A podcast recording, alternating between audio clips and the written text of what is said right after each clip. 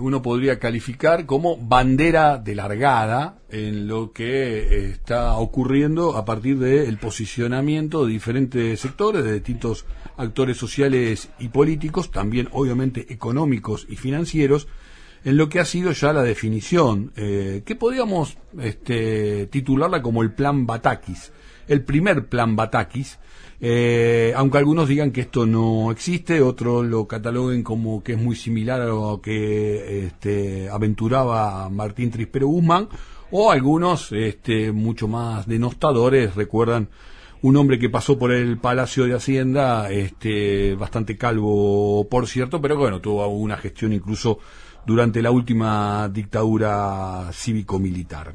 Eh, los actores que empiezan a, jugar hoy por hoy en el, en el tablero es lógico, ¿no? Es lógico que cada uno eh, vaya marcando sus distintas posiciones. Tenemos una movilización del día jueves, eh, nuevamente la izquierda este, va a salir a, las calles, hay movimientos sociales, los que hoy por hoy no están dentro de la estructura gobernante que también van a acompañar esta, esta movilización. Por otro lado, hay reuniones de diferentes este, dirigentes sindicales, hay conversaciones, mejor dicho, va a haber reuniones con distintos dirigentes sindicales eh, con la ministra Silvina Batakis para conocer en el mano a mano cómo sigue, ¿no? Y en todo caso, ver de qué se va a tratar una movilización que eh, puede ser muy numerosa, porque eh, si el sindicalismo convoca, eh, realmente lo puede hacer de manera estructural, ¿no? Eh, más allá de su capacidad de movimiento. Eh, ahora, ¿contra quién va a protestar, ¿no? ¿Y qué sectores del sindicalismo? Recién decíamos, y debemos sumar a los que más están protestando de, frente al plan Batakis, es el sector del CTA, ¿no? Y las distintas conformaciones que tiene, básicamente porque muchos de los anuncios de Bataque, o algunos de ellos, fueron sobre el tema de este, las partidas presupuestarias que el Estado tiene hacia la propia planta de los trabajadores, ¿no? Eh, y estos anuncios, por supuesto, que molestaron un tantín. Pero decía, también va a haber, este, me cuentan, una movilización de la CGT eh, unificada de la calle Azopardo eh, y veremos qué características termina ocurriendo. Cada sector se ha ido moviendo, la corriente federal más ligada a a Cristina Fernández de Kirchner, al kirchnerismo en, en general, ha hecho un congreso,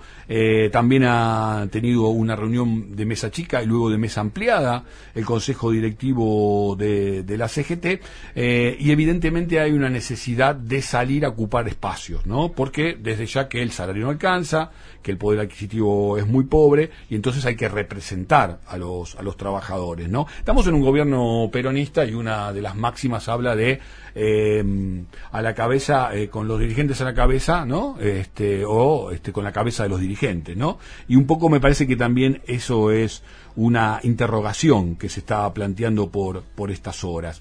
Eh, en paralelo, digo, eh, se cortan algunos este, que por ahí tienen un, teléfono particular.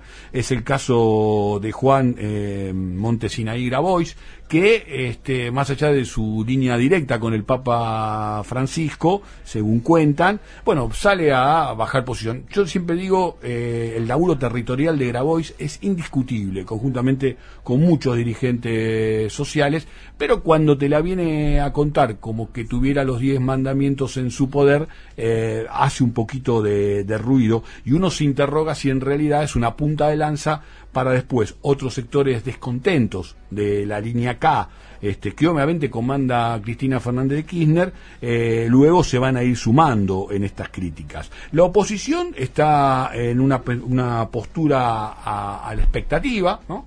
Eh, es de manual la, idea. Algunos, como ven que están muy callados, salen entonces este, a ocupar algunos espacios mediáticos, pero en realidad el plan es esperar un poquito, ¿no? No creo que este, puedan mantenerse en sus gateras demasiado, demasiado tiempo.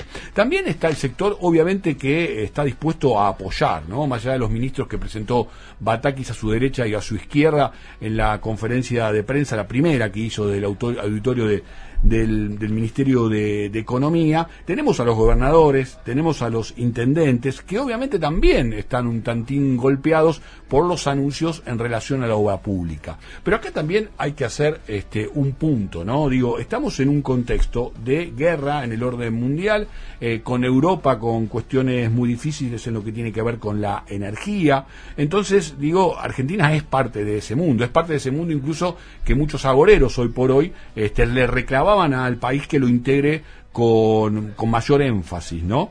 Eh, Después, obviamente, eh, en la democracia sí lo, lo, permite y en Argentina se vive una democracia cuasi plena, cuasi plena, ¿no? Y cada vez que eh, se pone en riesgo esta cuestión institucional, rápidamente eh, surgen los actores sociales y desactivan cualquier intento al respecto. Pero bueno, vuelven los del club de la infectadura, ¿no? Aquellos que negaban el tema de las vacunas y tal, a manifestar de, de las suyas, subidos a esta cuestión de clase media donde obviamente también se han tocado algunas cuestiones, aunque todavía no se sabe muy bien cómo se van a terminar aplicando. Hablo de esto de eh, la utilización de la tarjeta de crédito en el extranjero y tal. Eh, faltan muchas más definiciones al respecto, ¿no? Pero aquí hay una cuestión que la propia Cristina Fernández de Kirchner lo, planteó, es que este, esos votos no son peronistas ni nunca van a ser peronistas, ¿no? Esto es una crítica que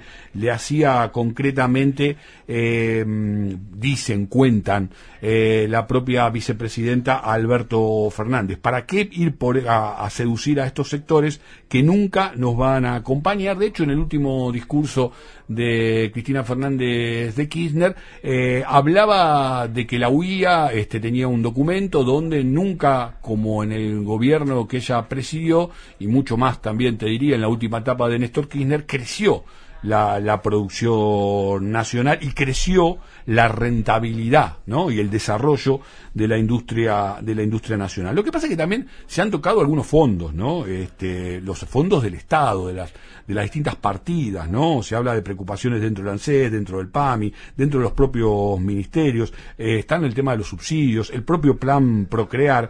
Veremos de qué manera no corre en riesgo, porque además estamos obviamente insertos en una campaña electoral. Digo, las elecciones en términos políticos son mañana, más allá que la ciudadanía viva una cuestión del día a día en lo que tiene que ver con con los bolsillos, ¿no? Pero se habló de reducción también para las provincias, se habló también de reducción, o se, pauta, digamos, se ve la posibilidad de reducción también para algunas universidades. Otra vez, es un plan de emergencia. Lo que pasa es que los argentinos también estamos cansados, ¿no? Este, aquel plan de guerra que anunció Raúl Alfonsín de acá ha pasado este, mucha agua bajo el puente y sin embargo nos sigue haciendo ruido este tipo de manifestaciones. Lo cierto es que el contexto es extremo y que por eso también eh, la primera señal ha ido a parar algunas este, aguas muy violentas, ¿no?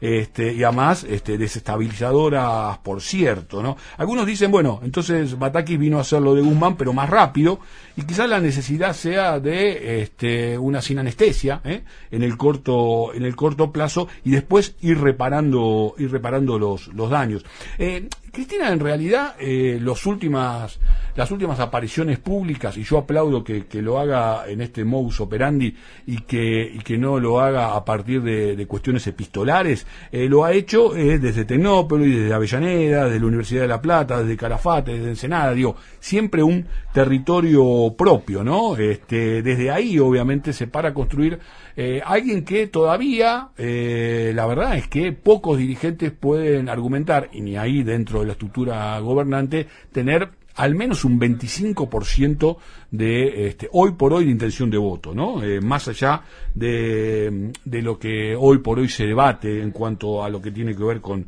con su rol. Pero estamos, como decimos, en un gobierno peronista eh, y en un gobierno peronista se necesitan liderazgos, ¿no?